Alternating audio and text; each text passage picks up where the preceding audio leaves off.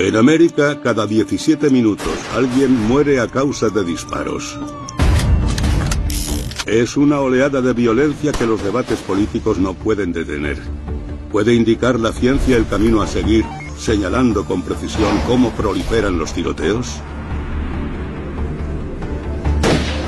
¿Pueden predecirse los crímenes con armas de fuego antes de que se produzcan? ¿Y descubrir cómo éstas afectan a nuestras mentes? ¿Es una epidemia que tiene cura? ¿O es posible que este problema sea un peligroso virus? Secretos del Universo. Con Morgan Freeman. El espacio. El tiempo. La vida en sí misma. Los secretos del cosmos se pueden descifrar a través de los agujeros de gusano. ¿La violencia con armas es un virus? Si la violencia armada es una enfermedad, estamos seriamente contagiados. En Chicago, los tiroteos en un fin de semana de verano se disparan peligrosamente. En Newtown, 20 niños al salir de la escuela jamás llegaron a su casa. En Orlando, una noche de fiesta se convirtió en un baño de sangre. Todos los días la tragedia aparece en la vida de alguna familia. ¿La respuesta es el control sobre las armas de fuego? ¿O es más seguro llevar una? Es posible que la respuesta no venga de los políticos, sino de los científicos, que rastrean la propagación del crimen como una pandemia biológica. Nos llegan informes de un tiroteo en curso en una escuela de Colorado ahora mismo. Comenzaron a disparar a todo el mundo en la cafetería y podías escucharlos riendo y corriendo por las escaleras. Desde Columbine, estas atrocidades se retransmitieron en directo. Desde Orlando se dio cobertura visual. Los nombres han seguido aumentando. Es una avalancha de datos. ¿Cómo lo podemos entender? Harry Towers es una estadística profesional. En su trabajo se encadenan datos que cuentan historias. Una de las cosas que he notado desde que estoy aquí sentada es que una vez que la gente pone el candado suele pasar por debajo de ese árbol antes de llegar a la calle. Bicicleta. Candado. Árbol. Repite. Sherry puede hacer una predicción. Pronto los ciclistas dibujarán un camino en la hierba. Podemos usar los modelos matemáticos para estudiar patrones mucho más complejos que los que vemos en el campus hoy. Por ejemplo, estos modelos pueden usarse para detectar cómo se extenderá una enfermedad entre la población. Podemos utilizarlos para saber cuáles serán las tendencias de mercado. También podemos usarlos para examinar los terremotos y predecir cuándo y dónde habrá réplicas. Pero un día en el año 2014, el mundo de Sherry las estadísticas y las hojas de cálculo se fueron a la deriva. Se dirigía a un congreso en la Universidad de Purdue cuando el evento se canceló. En el campus habían disparado a un estudiante. Me di cuenta de que era el tercer tiroteo del que tenía conocimiento en unos 10 días y me pregunté si sería una casualidad estadística o si habría otros patrones involucrados. Entonces Sherry tuvo una idea radical. Es posible que fueran los medios los causantes de la difusión.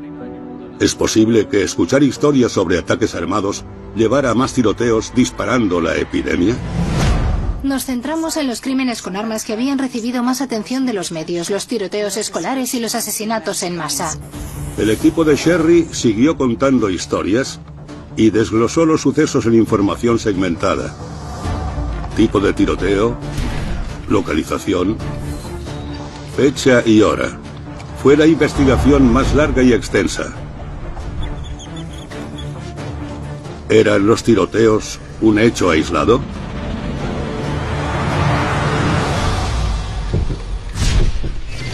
Cuando recogieron todos los datos, Sherry fue capaz de aislar un patrón. No importaba dónde ocurriera el suceso. Lo importante era cuándo. Lo que encontramos fue que había una evidencia muy fuerte de la correlación en el tiempo. Cuando se produce un suceso así, una de estas tragedias tiende a desencadenar una tragedia similar en un futuro muy próximo. Y esta agrupación temporal es el auténtico sello del contagio. Normalmente usamos la palabra contagio para describir cómo se propagan las enfermedades, pero Sherry dice que también se aplica a los tiroteos en masa. Parece que la violencia armada prolifera como una enfermedad contagiosa. No así como la gripe, que se contagia de persona a persona, la forma en que se propagan los tiroteos son los medios de comunicación en sí mismos. Y como si fuera un virus biológico, los datos de Sherry señalan que hay un periodo definido en el cual los tiroteos pueden ser contagiosos. Lo que encontramos es que el periodo de contagio dura unos 13 días, lo cual también parece ser el mismo periodo de tiempo que dura la difusión de este tipo de tiroteos, como la tragedia de Newtown o la de San Bernardino. 13 días. 13. Un número desgraciadamente popular. Sherry espera no hacer un descubrimiento como este nunca jamás. Este es por mucho el estudio más duro emocionalmente que hemos llevado a cabo. Tienes que leer los detalles de cómo han matado a los niños y te das cuenta de que hay familias enteras que ya no existen. Sherry considera que mientras sigan teniendo tanta repercusión los tiroteos en masa, el virus de las armas seguirá extendiéndose y produciendo víctimas. A no ser que alguien intervenga. Los tiroteos en masa son el problema más vigente en Estados Unidos debido a la violencia armada. Pero hay muchos más ciudadanos que mueren en tiroteos callejeros. Estas muertes reciben poca o ninguna atención en los medios. El reconocido epidemiólogo Gary Slatkin considera que estos casos también llevan el sello de un virus. Gary acreditó su reputación combatiendo enfermedades contagiosas en todo el mundo pero cuando volvió a Chicago se dio cuenta de que su ciudad sufría una epidemia totalmente distinta. Cuando empecé a observar la violencia en Chicago, no sabía mucho acerca de ella, pero quise los cuadros y los gráficos. Y los datos que presentaban eran iguales a los mapas de epidemias con los que había estado trabajando durante un tiempo. Para la experta visión de Gary, la agrupación de los crímenes se parecía mucho a la forma en que una enfermedad contagiosa se extiende por un área densamente poblada. Había comprobado cómo el cólera causaba estos efectos en un campo de refugiados de Somalia durante la década de los 90. Lo que tenemos aquí es una representación de un campo de refugiados. El blanco representa a la población y el rojo a una persona con el cólera. Cuando la infección llega, puede extenderse de una persona a otra.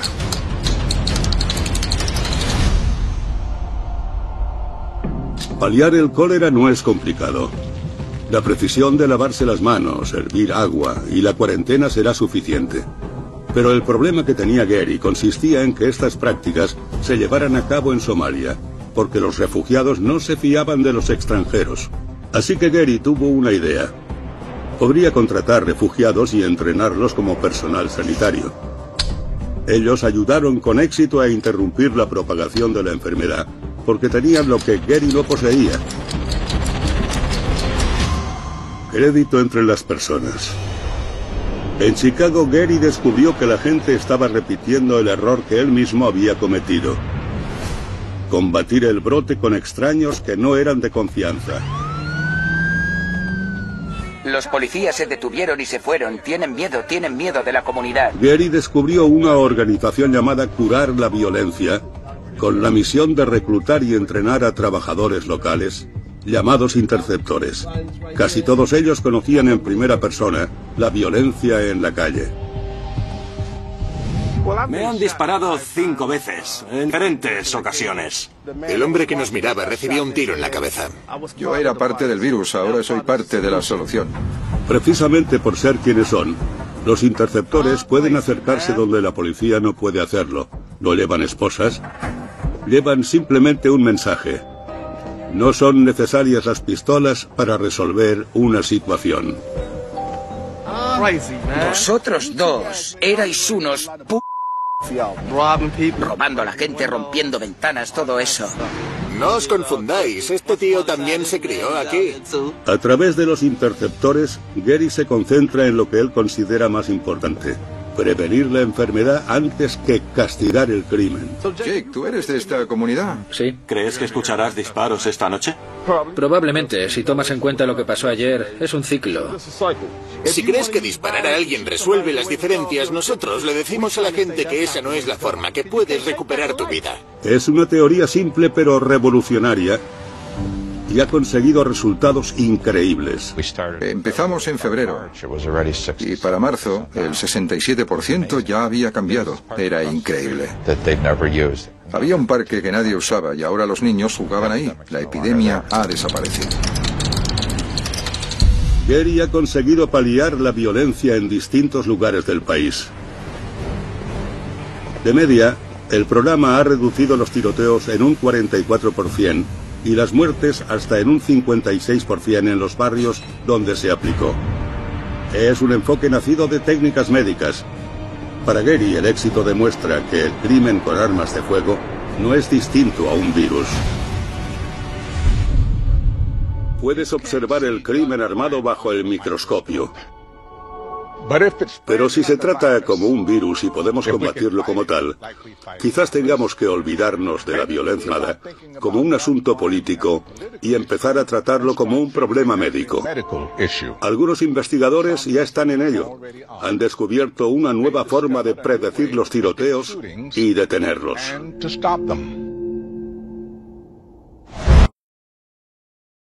Tiene su propio sistema de propagación.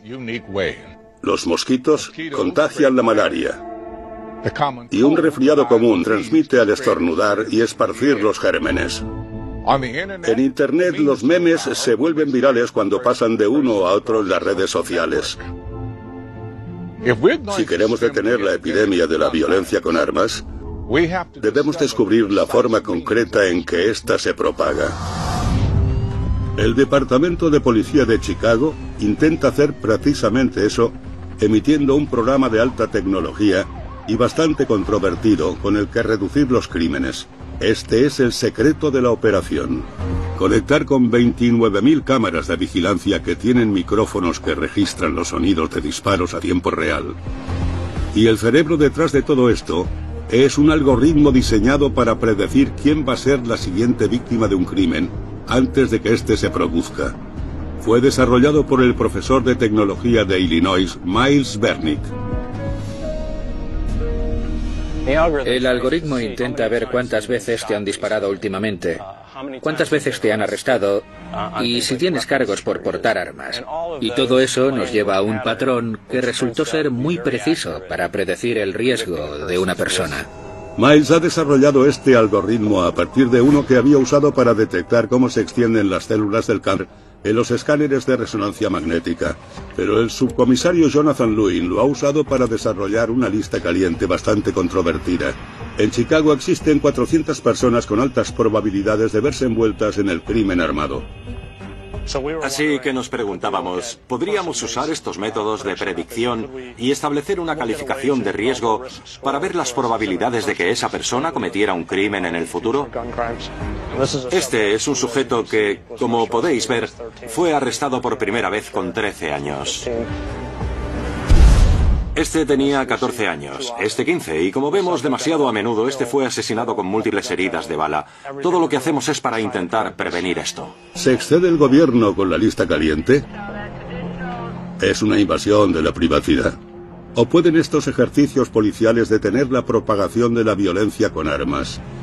El profesor de Yale y originario de Chicago, Andrew Papacristos, considera que necesitamos más y mejores datos para prevenir la propagación del crimen urbano. Su trabajo sobre las estadísticas sociales fue la inspiración para el programa actual de Chicago. Realmente mi papel en todo esto es tratar grandes bases de datos como los registros de detención, registros judiciales, descensos, encuestas y ensamblarlo todo. Yo me crié en Chicago, donde hay entre 800, 900, hasta 1000 homicidios anualmente. Los chicos a mi alrededor se metían en bandas y ese tipo de cosas. Aún así, nadie me ha apuntado nunca con una pistola y nunca me han disparado. La pregunta es ¿por qué? Andrew no cree que simplemente tuviera suerte. Su investigación descubre que la violencia con armas está ligada a un cierto número de redes de personas, redes que son mucho más pequeñas de lo que cabría esperar. Y no tienes por qué ser un criminal para ser una víctima. Yenaila Watkins solo tenía seis meses cuando la mataron. Iba en el asiento trasero del coche mientras su padre le cambiaba el pañal.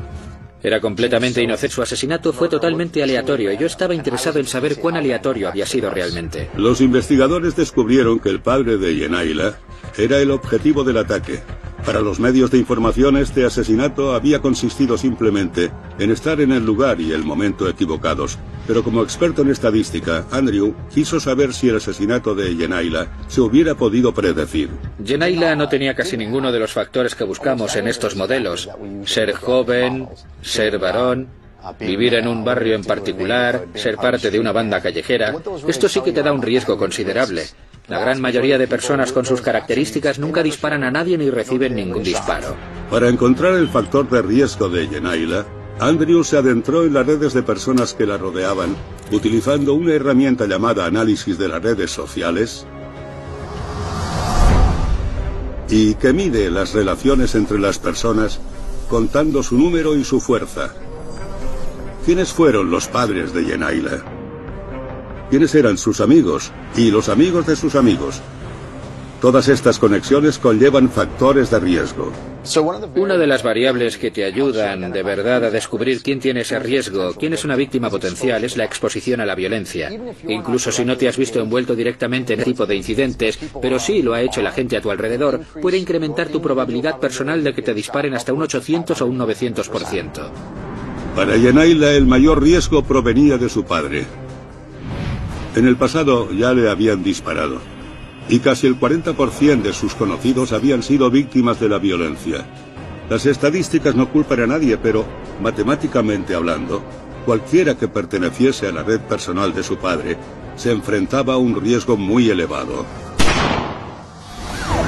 Si su padre estaba literalmente viviendo en un mundo en el que disparaban a sus amigos, ella corría riesgo simplemente por su conexión con esta red. El trabajo de análisis social de Andrew demuestra que el crimen con armas de fuego está altamente localizado en las redes sociales. En uno de los barrios más conflictivos de Chicago, el 41% de todos los homicidios tuvieron lugar en una red que representa el 4% de la población. Tienes un porcentaje muy pequeño de la población que es responsable de la mayor parte de la violencia y de las víctimas. Puedes usar esta información para realizar tareas de prevención, encontrar a estos individuos y llegar incluso a salvar sus vidas. Pero centrarse en pequeñas redes sociales para prevenir la violencia con armas de fuego también tiene una desventaja. En Chicago, el Departamento de Policía ha recibido críticas por efectuar un seguimiento a la gente basándose en a quienes conocen, pero sostienen que la lista caliente tiene un beneficio social. Posiblemente un policía venga a llamar a tu puerta, pero ahí estará también un trabajador social. La meta no es castigar a nadie, sino reducir el riesgo de que alguien continúe el ciclo de violencia. El jurado sigue debatiendo sobre la lista caliente de Chicago. Pero nadie espera que se eviten todos los crímenes. Así que, ¿cómo podemos protegernos a nosotros mismos del virus de la violencia? ¿Deberíamos todos adquirir un arma? Vamos. Lo hemos visto en miles de películas. El héroe salva la situación con un disparo mortal. Fin del trayecto, Malone. Esta es la cuestión. ¿Es necesario que el protagonista lleve un arma de fuego? Aún no estoy acabado. ¿O solo significaría más proyectiles volando por ahí? Las armas nos hacen más o menos seguros. El epidemiólogo Charlie Brenner se inició como paramédico Trató muchas heridas letales en las duras calles de Filadelfia. Como paramédico a menudo me enfrentaba a casos de tiroteos, pero llegaba a ser muy frustrante no ser capaz de prevenir esas situaciones y ver que se producían de forma constante. Fue aquí en Filadelfia donde el derecho a portar armas se autorizó en la Constitución de 1791. Hoy en día está recuperándose de los crímenes con armas con un mínimo tiroteo. Así que ahora Charlie regresa a las escenas del crimen que vivió como paramédico con el conocimiento de un epidemiólogo planteando una polémica pregunta. ¿Llevar un arma te hace vivir más seguro? Es importante empezar a pensar si un arma es beneficiosa o perniciosa y si estás en posesión de un arma, ¿en qué condiciones serías capaz de protegerte? Su primer desafío fue estudiar esto científicamente. Charlie sabía que no podía entregar armas y esperar a ver a quién le disparaban, pero la epidemiología tenía un enfoque distinto. Encontrar a las personas que habían contraído la peligrosa costumbre y a partir de ahí descubrir cuál había sido la causa. Para identificar los del virus de la violencia armada, Charlie acompañó a su equipo de investigación para trabajar en conjunto con la policía de Filadelfia. Nos adherimos al sistema de la policía, donde nos notificaban el día del tiroteo a las pocas horas de lo que había ocurrido. A medida que se producían los tiroteos, el equipo anotaba los datos más importantes de la víctima, dónde residía, su edad y raza, si estaba bajo la influencia de drogas o del alcohol, y más importante aún, si iba armado. Pero en epidemiología no puedes asegurar por qué una persona enferma hasta que no la comparas con otra similar que no ha contraído el virus. Así que para cada víctima el equipo de Charlie debía encontrar una persona parecida que no hubiera recibido un solo disparo. A medida que nos llegaban los casos, según su raza, edad y género, llamábamos aleatoriamente a números de la ciudad para encontrar a alguien con características similares para preguntar brevemente por sus vivencias en el momento del tiroteo. Y finalmente le preguntaban a sus entrevistados si llevaban un arma en el momento en que se había cometido el crimen. ¿Cuántos años tiene? ¿Tiene un arma? ¿Dónde estaba el miércoles a las 10 de la noche? ¿Llevaba un arma de fuego en ese momento? Durante dos años y medio, Charlie y su equipo recopilaron datos de casi 3.500 ataques. Terminaron con 677 víctimas para las que tenían un buen grupo de comparación. Ahora Charlie podría contestar a la pregunta, ¿es menos probable que te disparen si tú vas armado? Esperábamos ver un efecto protector y no pudimos encontrarlo. No importa cuándo analizáramos los datos. De hecho, Charlie dedujo precisamente lo contrario. Quienes vivían en Filadelfia tenían un 4,5% más probabilidades de que les dispararan si estaban armadas. Una hipótesis de nuestro estudio era si poseer un arma cambiaba el comportamiento de las personas simplemente por tener el arma. Quizás la gente reaccionaba de forma diferente a como lo hubiera hecho si no hubieran tenido un arma. Charlie preparó una investigación para ver si el entrenamiento con armas de fuego ofrecía más protección. Pero los mensajes eran muy simples. Si quieres disminuir las posibilidades de que te disparen, no vayas armado. ¿Es lo mejor para inmunizarte contra el virus de la violencia no llevar un arma? Es posible que eso no sea suficiente porque los científicos están descubriendo que las armas conducen a un comportamiento extraño en nuestras mentes. Que la simple visión de una puede disparar el virus de la violencia.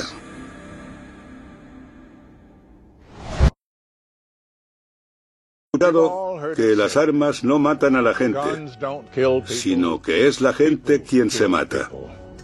En otras palabras, lo que importa no es el arma. Solo hace falta un dedo dispuesto a apretar el gatillo. Pero existen investigaciones que proyectan datos sobre esta idea. Quizá no es la gente quien dispara, sino que son las armas en sí quienes potencian la epidemia. ¿Por qué la gente se dispara? Durante 25 años, el psicólogo de la Universidad de Ohio, Brad Bushman, se ha formulado esta pregunta. Pero últimamente ha estado indagando en un entorno inusual. Este simulador se diseñó para estudiar el comportamiento agresivo de los conductores. Pero Brad lo capturó para estudiar las causas de la agresividad. En este experimento los conductores se topan con innumerables situaciones de frustración, tales como alguien que atosiga, que les cortan el paso, obras en la carretera. Todos conocemos la conducción violenta, pero Brad quería saber si podía provocarse con algo sin relación aparente. Ponemos este objeto en el asiento del pasajero. Y lo que le decimos a los conductores cuando entran en el vehículo es, este coche se está utilizando en diferentes experimentos. Está bien. Lo siento, esa raqueta no debería estar ahí, así que ignórela. Brad y su equipo midieron cómo conducían los sujetos con una raqueta de tenis, lo frustrados que llegaban a sentirse si incumplían las normas de tráfico o si tocaban el claxon. No ocurrió nada extraño, pero la raqueta estaba ahí para señalar un punto de referencia. La auténtica duda de Brad era saber qué ocurriría cuando una pistola estuviera en el asiento del copiloto. Está superando el límite de velocidad otra vez. Creo que es muy impaciente. Vaya, va por en medio de la carretera. Va por en medio, es una línea continua doble. Sí, creo que es un conductor muy agresivo. Y Brad comprobó que una y otra vez siempre ocurría lo mismo. Lo que hemos descubierto en este experimento es que la mera presencia de un arma en el asiento del copiloto vuelve a los conductores más agresivos. Activa impulsos agresivos en la memoria. Llamamos a esto el efecto arma. En una pelea disponer de una pistola te daría ventaja. Así que posiblemente los sujetos con armas del experimento de Brad seguían eligiendo ser más agresivos. Pero me parece que no somos tan razonables, al menos no según el segundo experimento. El comportamiento del conductor es un gran laboratorio para estudiar la agresividad, no solo en un simulador, sino en la vida real. Los investigadores hicieron un experimento donde tenían que llevar una camioneta y pararla en un cruce con un stop durante 12 segundos para ver lo que hacía el vehículo que estuviera detrás.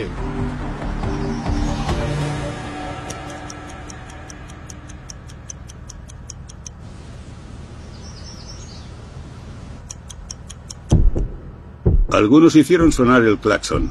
La mayoría esperó pacientemente hasta decidir sortear el vehículo. En la segunda versión, el vehículo que bloqueaba la carretera llevaba un arma en la parte trasera.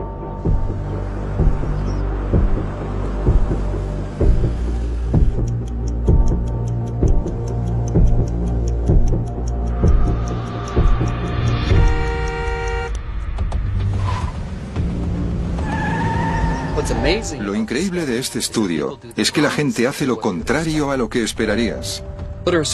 Era mucho más probable que tocaran el claxon cuando llevabas un arma en la parte de atrás que si no llevabas nada.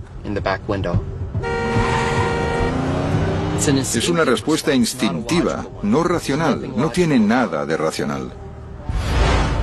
¿Por qué el arma provoca una respuesta agresiva incluso cuando quien la posee es otra persona? Brad está convencido que se remite a la conexión con nuestro cerebro. Los seres humanos somos muy buenos identificando los estímulos peligrosos de nuestro entorno, tales como arañas y serpientes. Se denomina reacción de lucha o huida. Y ocurre mucho más rápido de lo que podamos imaginar. Brad cree que la visión de un arma activa ese mismo sistema.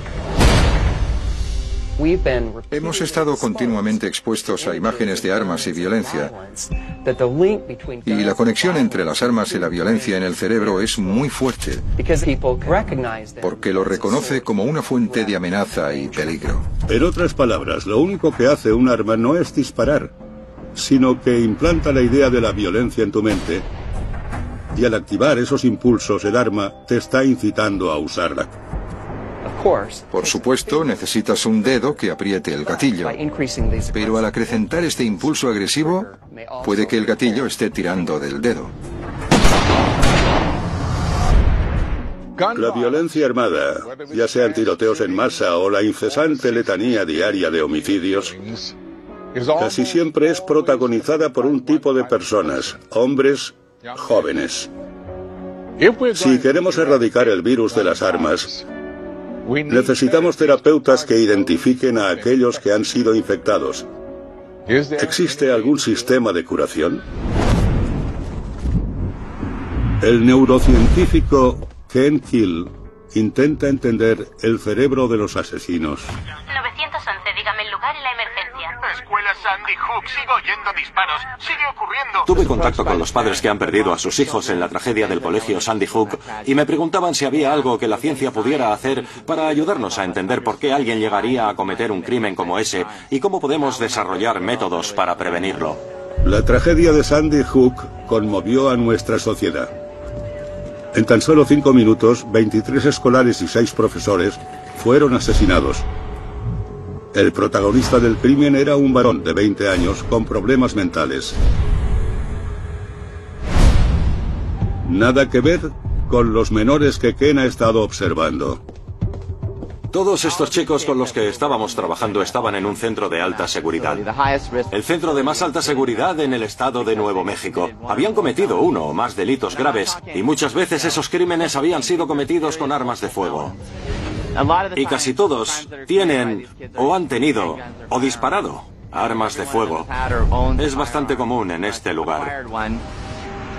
Así que diseñamos y creamos un sistema de alta tecnología de resonancia magnética. Escaneamos los cerebros de más de 4.000 reclusos y desarrollamos el mayor centro penitenciario del mundo de población joven.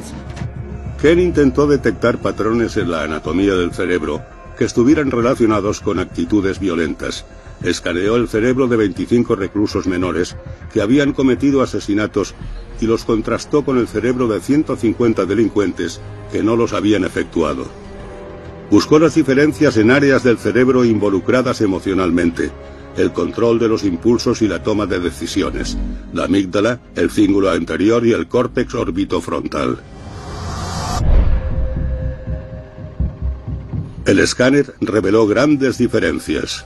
Resulta que algunas partes de la amígdala no se habían desarrollado bien en los adolescentes que habían cometido asesinato en comparación con sus similares. Asimismo, aquellos que lo habían cometido tenían menos córtex orbitofrontal. Las partes del cerebro que no se han desarrollado de forma correcta o lo han hecho de forma diferente son las que se desarrollan las últimas.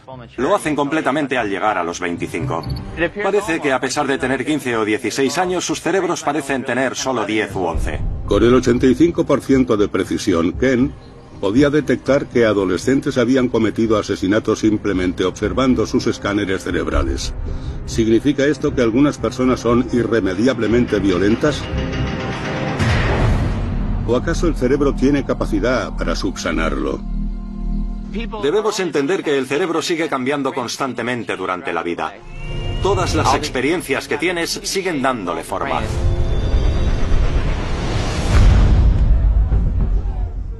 Pero la mayoría de las experiencias de los reclusos no ayudan para nada a su capacidad cerebral. Por desgracia, en un correccional no hay refuerzos positivos para el buen comportamiento. Si estás callado y te portas bien y no haces nada, ¿qué ocurre? Nada. La única forma que tienen estos individuos de interaccionar socialmente es la agresión.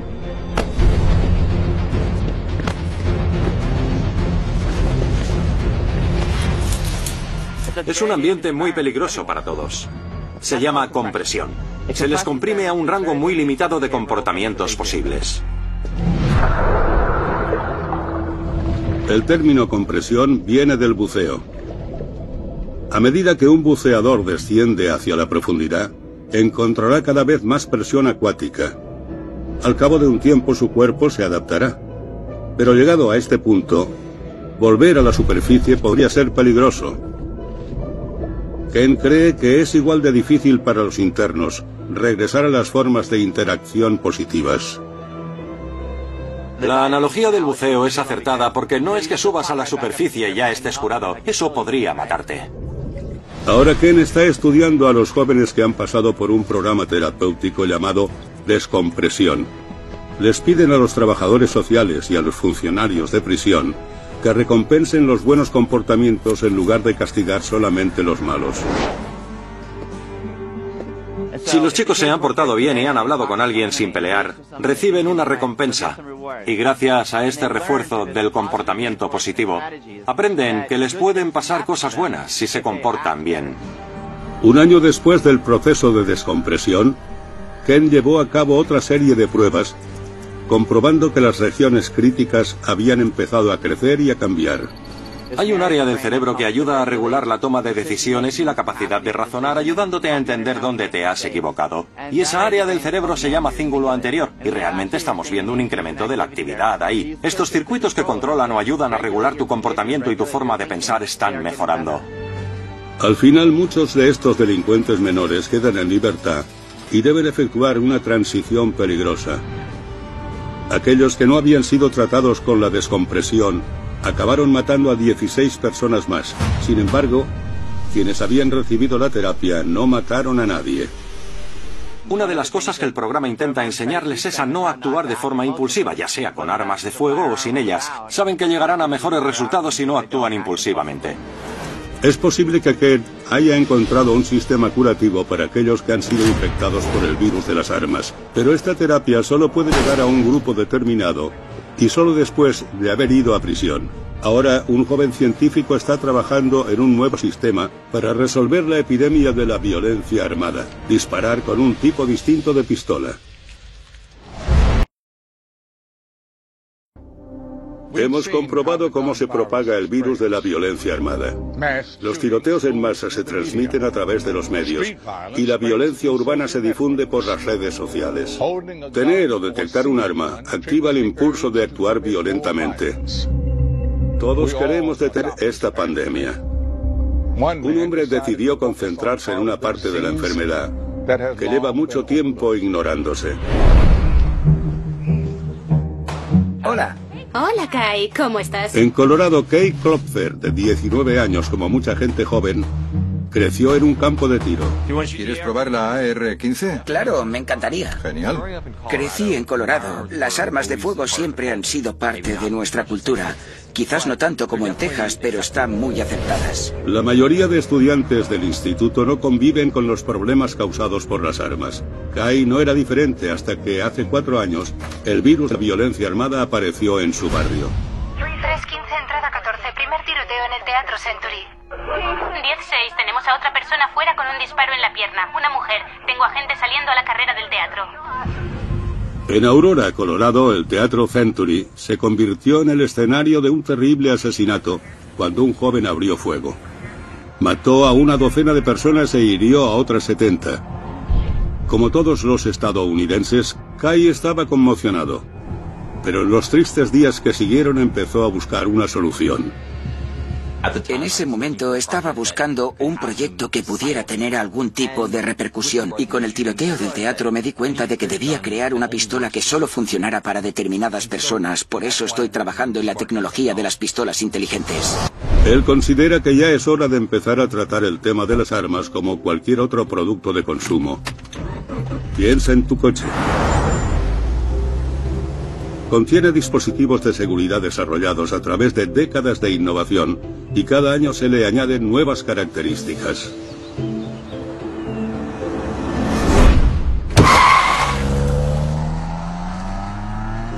Cuando teníamos unas 50.000 muertes por accidente cada año en los Estados Unidos, empezamos a desarrollar soluciones como el airbag, cinturones de seguridad, cámaras de apoyo, que hoy en día llevan todos los vehículos.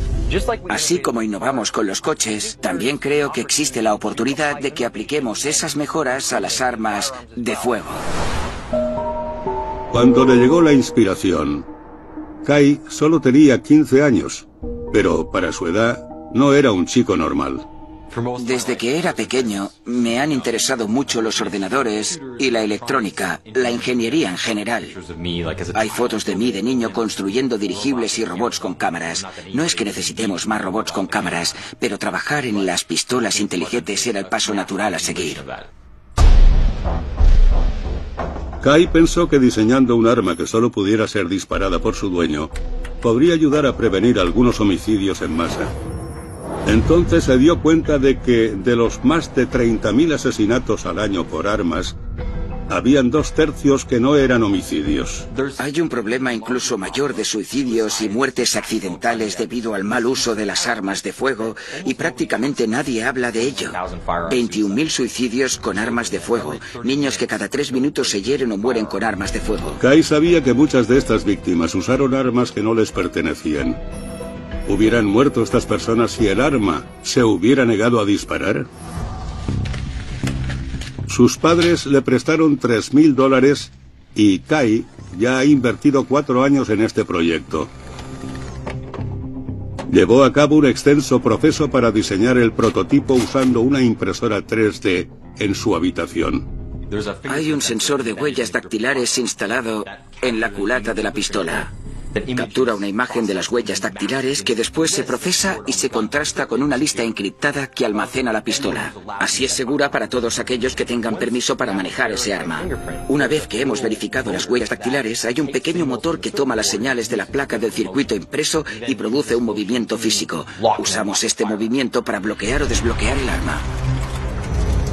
Lo que empezó siendo un proyecto de instituto ha finalizado por convertirse en un negocio. Sin embargo, Kai debe afrontar algunas dificultades para llevar su utópica idea al mercado.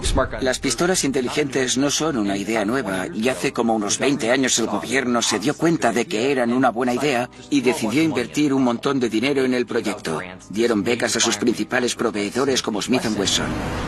Por primera vez un fabricante de armas incluirá dispositivos de bloqueo y otras características de y desarrollaremos armas inteligentes que solo puedan ser accionadas por un adulto. Las armas inteligentes tropezaron con una fuerte resistencia. Las sociedades pro arma afirmaron que estaban en riesgo los derechos de la segunda enmienda. Smith Wesson fue boicoteada y perdió casi el 40% de su negocio, lo cual es muy pernicioso para cualquier compañía. Así que abandonaron el proyecto y juraron no trabajar nunca más en él. Antes de que se llegara a vender una sola arma inteligente, estas se retiraron del mercado. Gran parte de la población, especialmente aquella que posee armas, ve las armas inteligentes como una forma de control o algún tipo de imposición. No se trata de controlar el arma. No supone un control externo, no hay una base de datos del gobierno. Kai cree que las armas inteligentes nos ayudarían a vacunarnos contra el virus que acaba con tantas vidas, sin comprometer los derechos de la segunda enmienda. Con esta tecnología, los dueños siguen siendo libres de hacer cualquier cosa que consideren que deban hacer. No obstante, evitaría que los niños las dispararan, que los adolescentes se suicidaran y salvaría una parte importante de esas 30.000 muertes que suceden cada año en los Estados Unidos.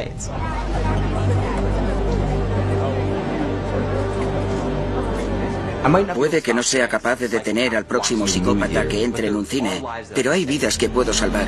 Incluso si solo puedo salvar la vida de una persona, haría que todo mereciera la pena.